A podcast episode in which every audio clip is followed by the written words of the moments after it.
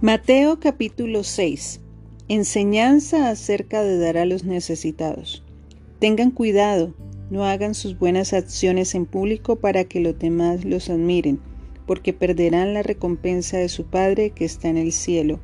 Cuando le des a alguien que pasa necesidad, no hagas lo que hacen los hipócritas que tocan la trompeta en las sinagogas y en las calles para llamar la atención a sus actos de caridad les digo la verdad, no recibirán otra recompensa más que esa. Pero tú, cuando le des a alguien que pasa necesidad, que no sepa tu mano izquierda lo que hace tu derecha. Entrega tu ayuda en privado y tu Padre, quien todo lo ve, te recompensará. Enseñanza acerca de la oración y el ayuno.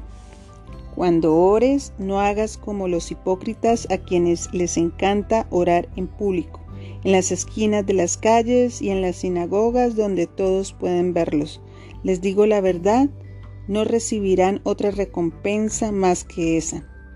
Pero tú, cuando ores, apártate a solas, cierra la puerta detrás de ti y ora a tu Padre en privado.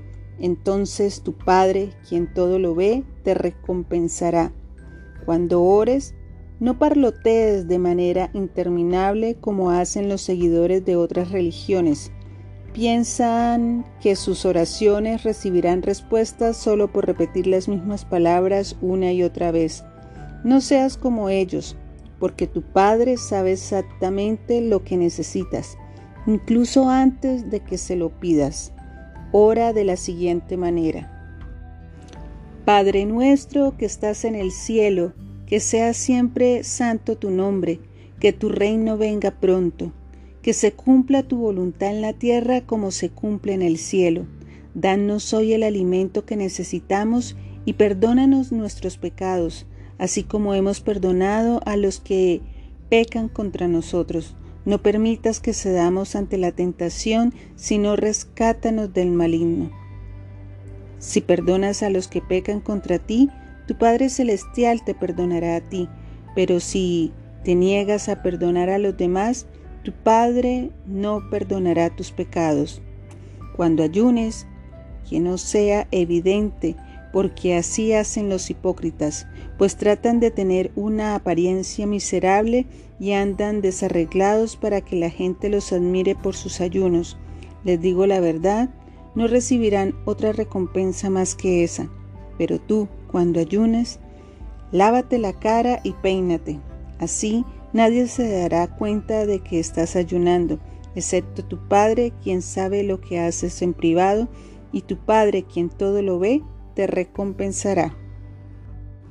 Enseñanza acerca del dinero y las posesiones. No almacenes tesoros aquí en la tierra, donde las polillas se los comen y el óxido los destruye, y donde los ladrones entran y roban. Almacena tus tesoros en el cielo, donde las polillas y el óxido no pueden destruir, y los ladrones no entran a robar. Donde esté tu tesoro, allí estará también los deseos de tu corazón. Tu ojo es una lámpara que da luz a tu cuerpo. Cuando tu ojo es bueno, todo tu cuerpo está lleno de luz, pero cuando tu ojo es malo, todo tu cuerpo está lleno de oscuridad. Y si la luz que crees tener en realidad es oscuridad, qué densa es esa oscuridad. Nadie puede servir a dos amos, pues odiará a uno y amará al otro. Será leal a uno y despreciará al otro. No se puede servir a Dios y al dinero. Por eso les digo que no se preocupen por la vida diaria, si tendrán suficiente alimento y bebida o suficiente ropa para vestirse. ¿Acaso no es la vida más que la comida y el cuerpo más que la ropa? Miren los pájaros, no plantan ni cosechan ni guardan comida en graneros, porque el Padre Celestial los alimenta.